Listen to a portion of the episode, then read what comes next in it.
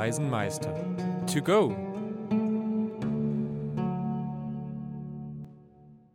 Hallo und willkommen zurück zu einer weiteren Folge Sieben Weise Meister to go. In der heutigen Folge beschäftigen wir uns mit dem dritten Exempelpaar. Das ist einmal Gaza von Seiten der Kaiserin erzählt und dann darauf folgend Avis aus einem Meistermund. Wir haben hier zwei Expertinnen im Studio. Das ist die Theresa, die sich mit Gaza beschäftigt hat. Hallo, ich bin Theresa und wie gesagt, ich habe mich mit ba Gaza beschäftigt und ähm, ich studiere im fünften Semester British and American Studies und deutsche Literatur. Und mit dem Exempel der Meister hat sich Pia beschäftigt. Hallo, auch von mir. Ich bin Pia, ich studiere Geschichte und Deutsch auf Lehramt und ich habe mich mit dem Avis beschäftigt. Wunderbar. Und durch die gesamte Diskussion führen und kritische Fragen stellen werde ich, ich bin der Gregor, ich studiere Deutsch und Philosophie auf Lehramt. Wunderbar. Ähm, damit wir einmal wissen, wo wir inhaltlich stehen, gibt es einen kurzen Recap zu den letzten beiden Folgen unseres Podcasts. In der allerersten, äh, in der zweiten Folge tatsächlich, wurde das erste Exempelpaar Aber und Canis dargestellt. Ähm, Im Aber-Exempel handelt es von einem Baum und einem Sprössling, der darunter gedeihen soll. Weil aber der Spross nicht gedeiht, wird der Baum zugunsten des Sprosses immer weiter zurückgestutzt und schlussendlich gefällt, wodurch schlussendlich nicht nur der Baum, sondern auch der Spross eingehen. Ähm, die Auslegung der Kaiserin äh, aus, mit der Rahmenerzählerbrille auf oder mit der Brille der Rahmenerzählung auf der Nase ist, dass der Kaiser der Baum ist und der Sohn der Spross. Demgegenüber steht das Exempel Canis, das wird vom Meister Banzillas erzählt und in, der geht's um die, in dem geht es hauptsächlich um die voreilige Verurteilung und Tötung eines Hundes. Ähm, daraufhin erwidert wieder die Kaiserin im zweiten Exempelpaar, ähm, hier mit ihrem Exempel Aber, da gibt es einen Eber, der im Wald wütet und der Wald gehört einem Kaiser, der die Tötung des Ebers mit seiner, Koch mit seiner Tochter entlohnt. Ähm, der einzige mutig genug, um den Eber, um es mit dem Eber aufzunehmen, ist der Hirte oder ist ein Hirte. Ähm, der geht in den Wald, wird vom bösen Eber auf einen Baum hochgejagt und überlistet den Eber dann aber mit den Früchten und mit ein bisschen Gekraule, bis der Eber einschläft und tötet diesen hinterlistig, gewinnt also dann auch die Tochter des Kaisers und in Extension das Kaiserreich. Hier legt die Kaiserin wieder aus, dass der Kaiser der Eber ist und der Sohn der Hirte. Ähm, daraufhin erwidert Meister Lenkulus mit seinem Puteus-Exempel, äh, Puteus-Exempel, das äh, handelt mehr oder weniger von einer fremdgehenden Frau, die beim Fremdgehen erwischt wird und ähm, ihr Ehemann wird ihr vorerst äh, die Schande des Fremdgehens, will ihr die anhängen, indem er sie vor der Tür aussperrt. Ähm, die Frau überlistet ihren Ehemann dann aber durch einen vorgetäuschten Selbstmord und lockt ihn aus dem Haus, schließt, ihn, äh, schließt sich dann im Haus ein und ihn aus, sodass er nun von den Wachen entdeckt wird, vor denen die Frau ihn dann auch verleumdet damit er die eigentliche Strafe, äh, die Strafe abbekommt, die eigentlich sie hätte bekommen soll, abbekommen sollen, nämlich er wird an den Pranger gestellt und quasi das, das Fremdgehen wird ihm angehängt. Ähm, für eine viel bessere und tiefere Analyse dieser Exempelpaare würde ich zurückverweisen auf die Folgen 2 und 3 unseres Podcasts. Genau, wie gesagt, heute geht es ums dritte Exempelpaar Gaza und Avis und direkt einsteigend mit Gaza kann ich an Theresa übergeben. Genau, also das Gaza-Exempel geht genauso kompliziert weiter, wie das letzte aufgehört hat. Ähm, und zwar ist die Ausgangssituation folgende. Wir haben einen wohlgeborenen Ritter und der hat zwei Töchter und einen Sohn und der Ritter geht sehr verschwenderisch mit seinen ganzen Besitztümern und mit seinem Geld um und gibt das ganze Geld aus. Parallel gibt es einen Kaiser, der hat unglaublich viel Geld und Reichtümer und hat einen Turm bauen lassen, der mit seinen Schätzen gefüllt ist und lässt ihn von einem anderen Ritter bewachen. Unser erster Ritter steht nun aber kurz vor der Armut, denn er gibt sein ganzes Geld auf Turnieren und Festen aus und teilt dann seinem Sohn mit, ja lieber Sohn, dein Erbe ist in Gefahr. Und zwar macht er das wie folgt. Lieber Sohn, du siehest wohl, dass ich leider arm bin geworden. Verkaufe ich nun das meine, um dass ich Nahrung möge gewinnen, so bist du unter deine Schwestern verdorben. Der Vater schlägt dann vor, in den Schatzturm des Kaisers einzubrechen, und der Sohn stimmt natürlich zu, weil es geht ja um sein Erbe. Der Ritter bezahlt dann alle seine Schulden mit seinem erraubten Diebesgut und nimmt sein altes Verhalten wieder auf. Das heißt, er gibt wieder sein ganzes Geld aus und wird bald auch wieder kein Geld mehr haben. Ähm, der Ritter, der den Turm bewacht, entdeckt dann, dass eingebrochen wurde in diesen Turm und teilt es dem Kaiser mit. Der Kaiser ist natürlich entzürnt, dass seine Besitztümer weg sind und beauftragt den Ritter, eine Falle in dem Turm zu stellen. Und zwar wird ein großer Kessel mit Pech und Harz gefüllt, ähm, sodass die Einbrecher dann darin stecken bleiben und nicht mehr entkommen können. Es kommt dann genau zu dem, was ich vorausgesagt habe. Ähm, der Ritter ist erneut arm geworden, teilt es dem Sohn mit und dieser schlägt jetzt vor, dass man wieder in den Turm einbricht, weil es hat beim ersten Mal ja so gut funktioniert. Sie brechen also erneut in den Turm ein und der Vater tappt aber in diese Falle und bleibt in dem Kessel stecken. Der hat nun aber Angst, den Ruf seiner Familie zu gefährden und schlägt vor, dass der Sohn ihm doch den Kopf abschlagen soll und ihn somit unkenntlich macht. Der Ritter, der den Turm bewacht, findet dann also einen Leichnam ohne Kopf im Kessel und der Kaiser befiehlt dann, dass man den kopflosen Leichnam durch die Straßen ziehen lässt, um die Angehörigen des Diebes für die Tat belangen zu können. Also dieser Leichnam wird nun durch die Straßen gezogen und die Töchter bzw. die Schwestern des Diebesduos weinen und schreien beim Anblick des Leichnams ihres Vaters und der Sohn ergreift nun drastische Maßnahmen, um den Verdacht von sich und seiner Familie abzuwenden. Und zwar schneidet sich der Sohn ins eigene Bein mit einem Messer und behauptet dann, dass seine Schwestern wegen seiner Wunde so weinen und die Familie wird nicht für dieses Verbrechen belangt. Und er begründet es im Originaltext so: Lieben Freund, mein Schwestern gehaben sich so übel darum, dass ich mich verwundt habe und zeugte in den Schenkel. So sind Weiber, und das Blöde, wenn es sie des Blutes sehend so erschreckend sie übel. Das wissend ihr wohl. Ähm, genau, die werden also nicht belangt und der Leichnam des Vaters wird an den Galgen gehängt und vom Sohn wird kein Versuch unternommen, den Leichnam jemals zu bergen.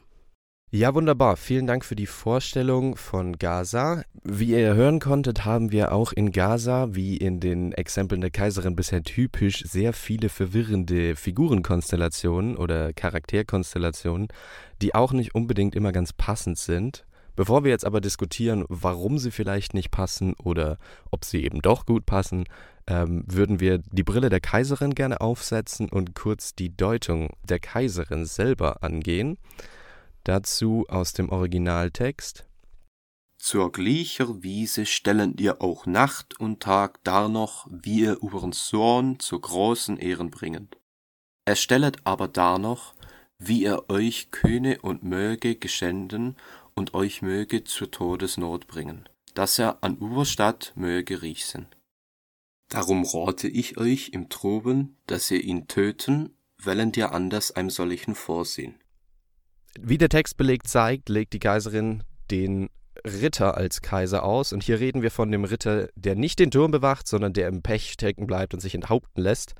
Ähm, und den Sohn des Ritters legt sie auch als Sohn aus. Hier haben wir also wieder eine klare Deutung der Kaiserin, aber die ist nicht ganz unproblematisch. Ja, genau. Also wie schon bei allen vorangegangenen Exempeln ist die Geschichte der Kaiserin immer problematisch. und ähm, zwar gibt es da mehrere Gründe. Und der größte Grund ist wahrscheinlich einfach, dass es so viele verschiedene Versionen von dieser Geschichte gibt. Und der Ursprung ja aus Ägypten ist. Und da die Moral natürlich eine ganz andere war. Und Warum? Inwiefern? Ja, wie gesagt, es liegt an diese unterschiedlichen Versionen. Ähm, also es die Ursprungsversion ist so oft verändert worden, dass wir jetzt an einem Punkt stehen, wo wir so viel ähm, Plotholes hat, wie man im Englischen sagen hat, ähm, dass hier die Geschichte wenig Sinn macht. Also am Anfang war es ja nicht einmal ähm, Vater-Sohn-Duo, sondern es waren zwei Brüder, die den Turm ausgeraubt haben. Und jetzt haben wir Vater-Sohn-Duo, was natürlich für unseren Zweck hier jetzt gut ist, aber es Ah, stimmt natürlich nicht mehr mit unserem Ursprung überein. Genau. ja, Genau, es gibt nämlich noch viele andere Möglichkeiten, diese Geschichte zu deuten, wenn man jetzt eine andere Brille als die von der Kaiserin aufsetzt. Und zwar möchte ich jetzt da nur eine vorstellen. Und zwar liegt es nahe, erstmal den Kaiser in der Geschichte mit dem Kaiser in unsere Rahmenerzählung gleichzusetzen. Und genau, weil es sind beide Kaisers, macht Sinn. das gibt dann gleichzeitig auch viele Probleme. Wer, wer stand der Ritter? Genau, zu dem möchte ich jetzt kommen. Und ich darf den Ritter, der diesen Sohn zu der Straftat verleitet, mit unserer Kaiserin gleichsetzen. Oh, Ja. spicy. Genau, weil sie verleitet ja den Sohn auch zu gewissen Handlungen oder probiert es zumindest. Ja, Und der Sohn ist dann natürlich auch unser Sohn in der sehr interessant. Ja, Okay, aber das, damit würde sich die Kaiserin dann wieder ins eigene Bein schießen. genau. Also sie wird die Geschichte sicher nicht so auslegen, aber wir wissen ja, was die Kaiserin im Schilde führt. Es ist generell schwierig, ähm, die Geschichte oder diese Geschichte der Kaiserin konkret zu deuten. Und zwar liegt es daran, dass es so viele verschiedene Versionen dieser Geschichte gibt. Ursprünglich gab es in der Geschichte nur einen dritten Akt sozusagen, Oh, ja, in der ähm, der König in der Geschichte seine Tochter sozusagen als Beute benutzt. also wieder Parallele zum, äh, wie war es, Auper zum Eber. Genau. Ja. ähm, und genau, seine Tochter als Beute benutzt, ähm, um den Dieb zu fassen sozusagen. Und der Dieb entkommt aber wieder, weil es wieder schafft, den König zu überlisten. Und der König ist jetzt so beeindruckt und sagt, okay, du bekommst meine Tochter.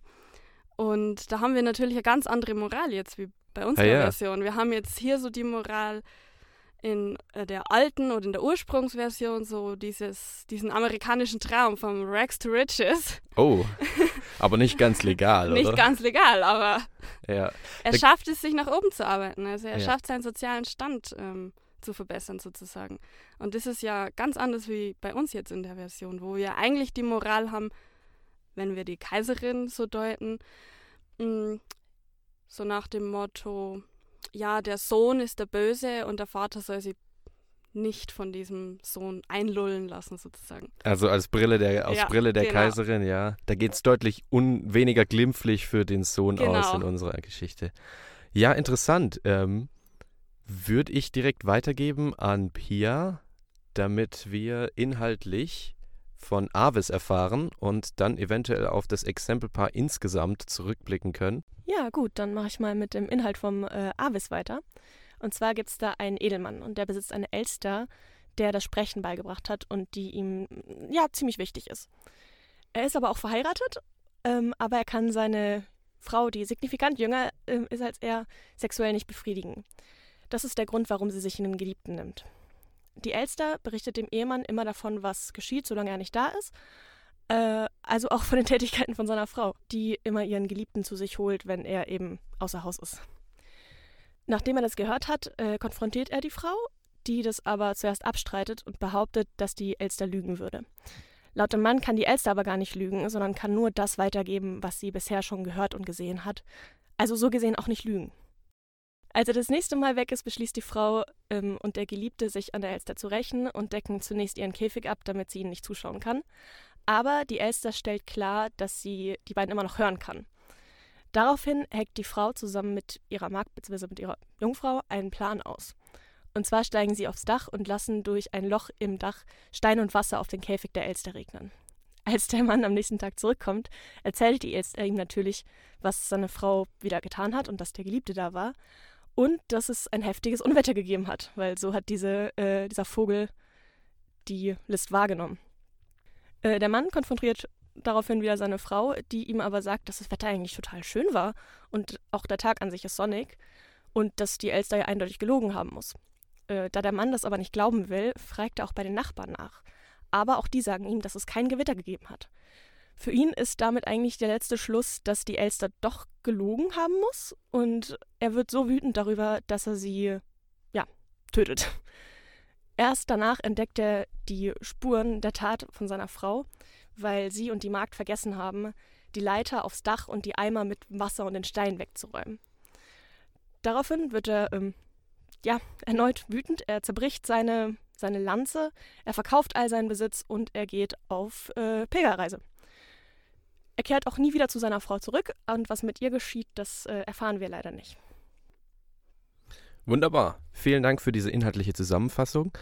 Ähm, dann würde ich auch gleich wieder die Brille der Meister oder hier beziehungsweise die Brille der Mais, äh, der, des Kaisers aufsetzen, weil in dieser Rahmenerzählung zum ersten Mal der Kaiser tatsächlich ähm, eine Deutung hervorbringt, die über die bloße Analogie, die von den Meistern nochmal aufgezeigt wird, herausgeht.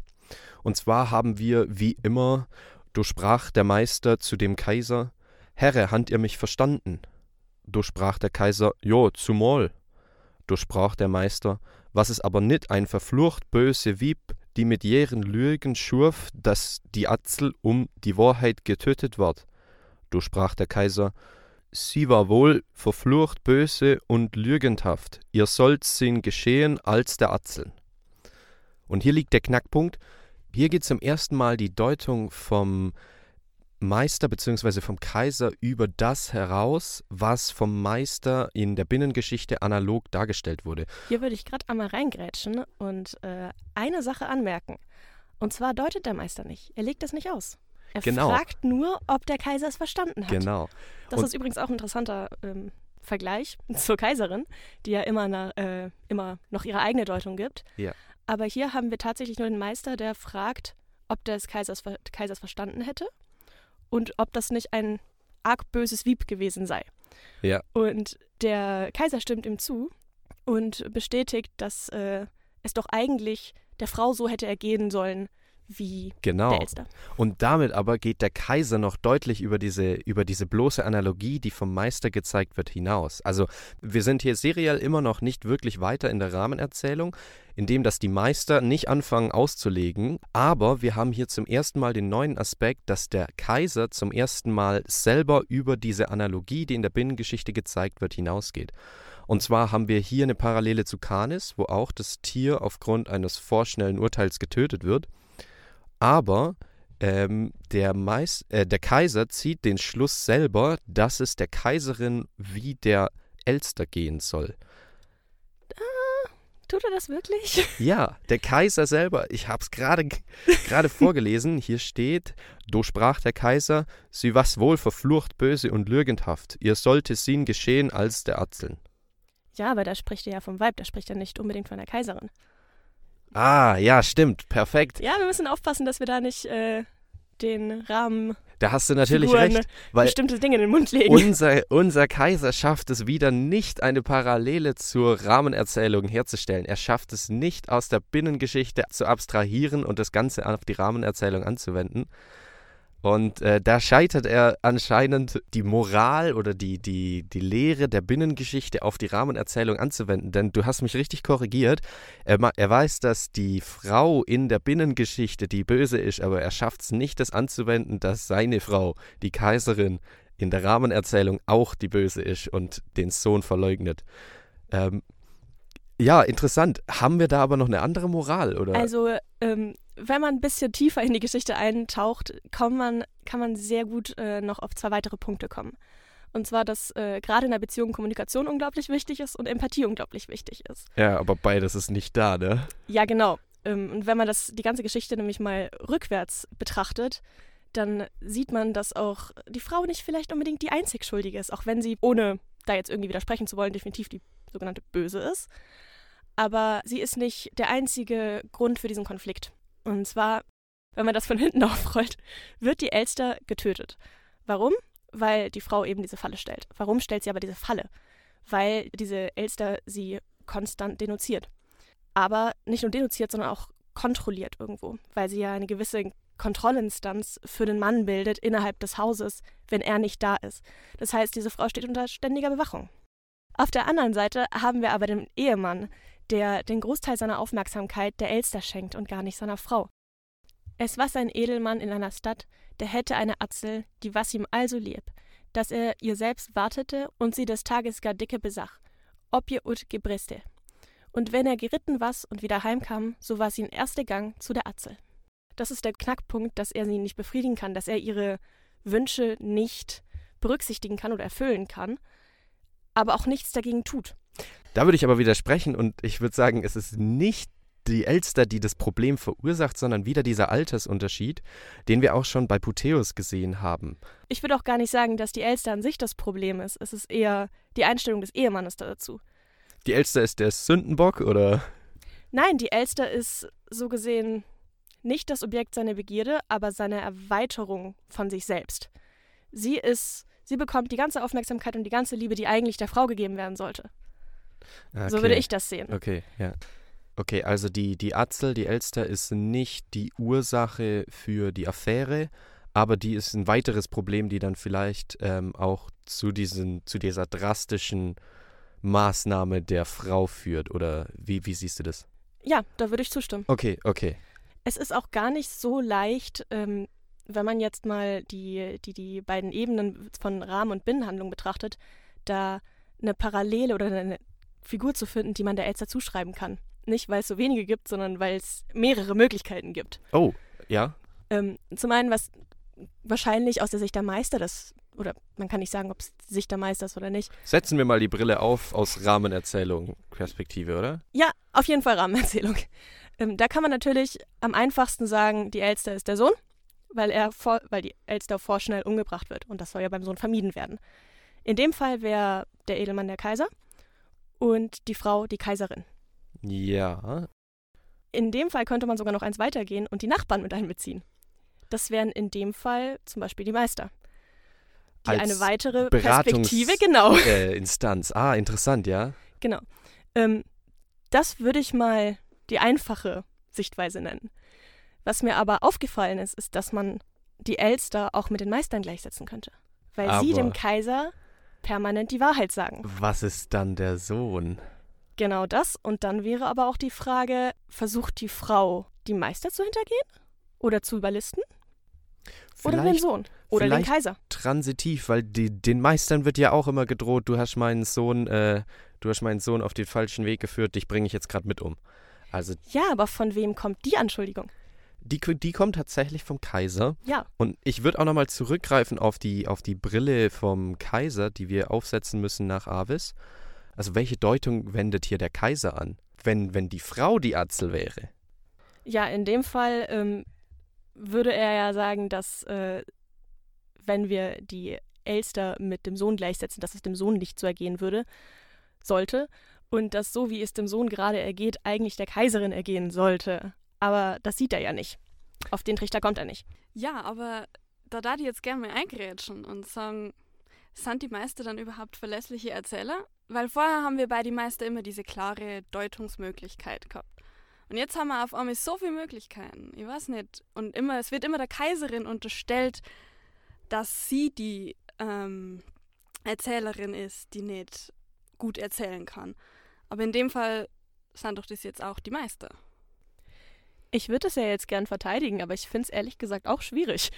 Ähm, vor allem, weil ja diese Meister auch irgendwo so ein, so ein sag, Hoheitsstatus irgendwo haben. Sie sind ja die weisen Meister. Sie sind die sieben Personen, die so weise und gelehrt sind, dass ihnen der Kaisersohn an, anvertraut wurde, um sie zu erziehen. Also vielleicht haben sie da einfach von vornherein schon einen höheren Status als die Kaiserin. Ich finde das ehrlich gesagt auch schwer da zu vergleichen.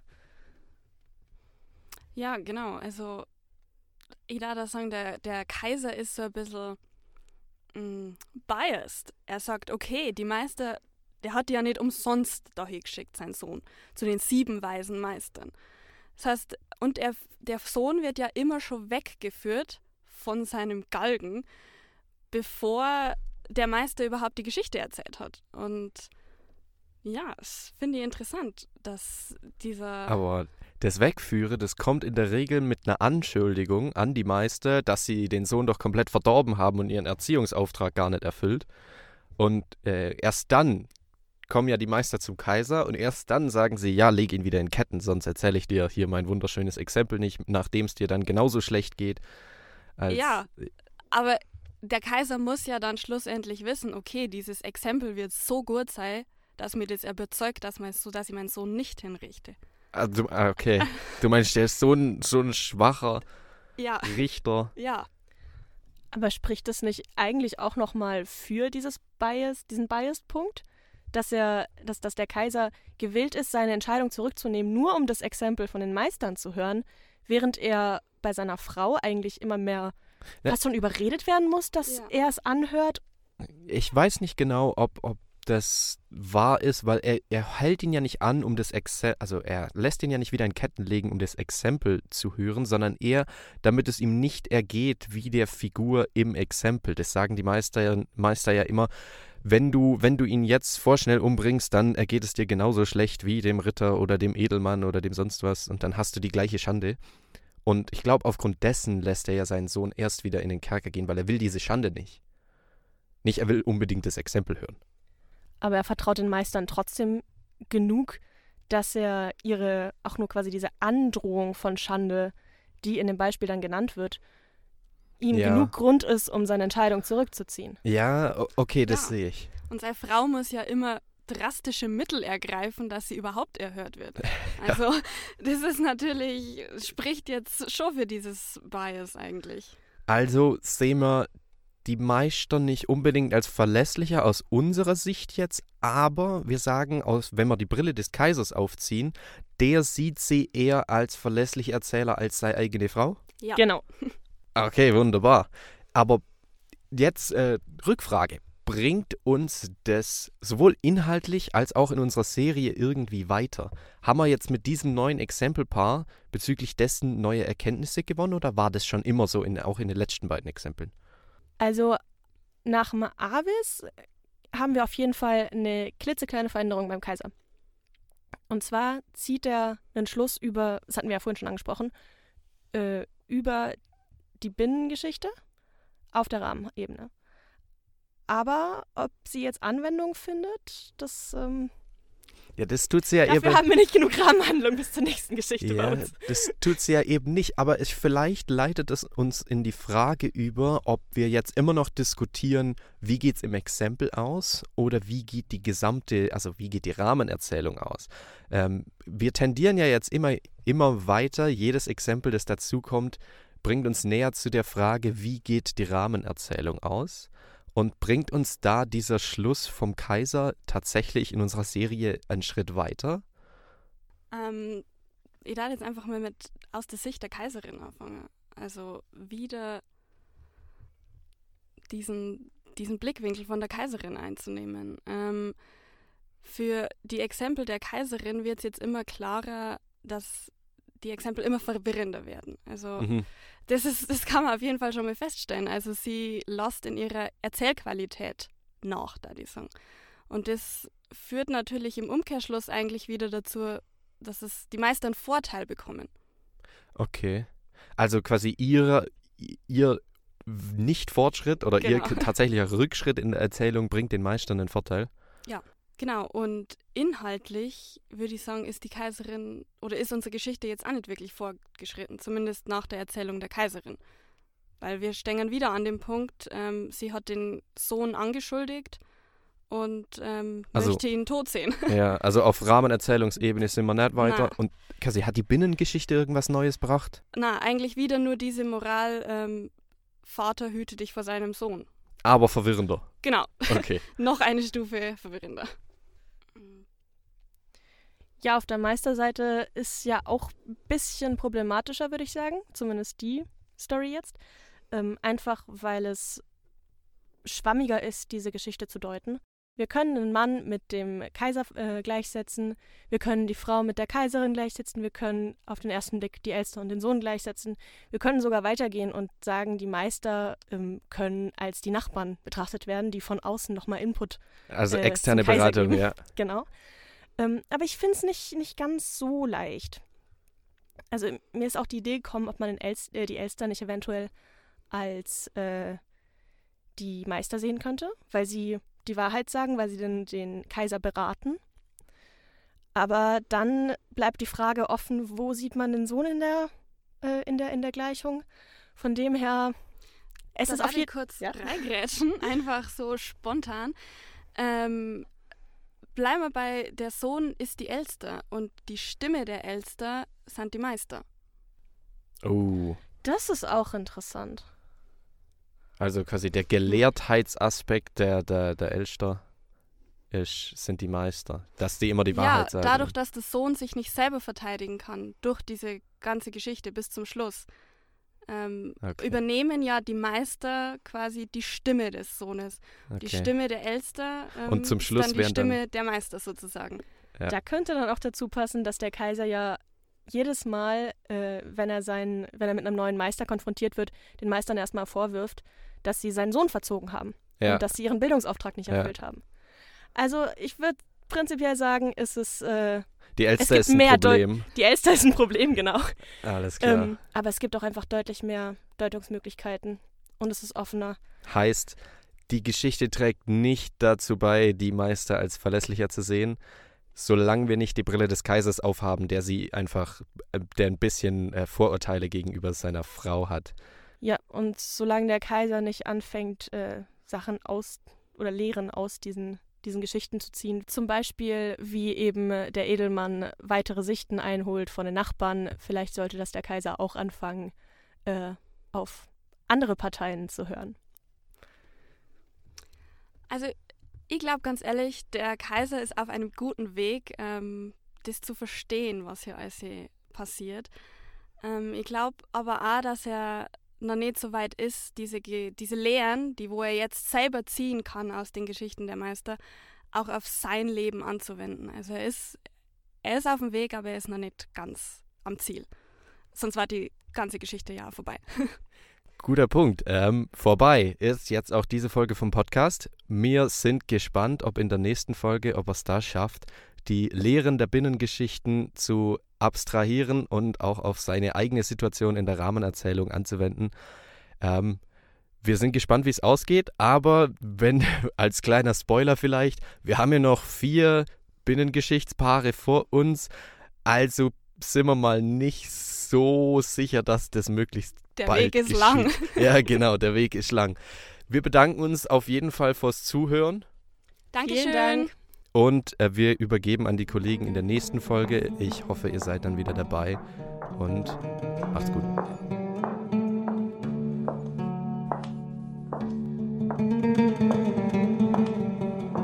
Herre, habt ihr mich verstanden?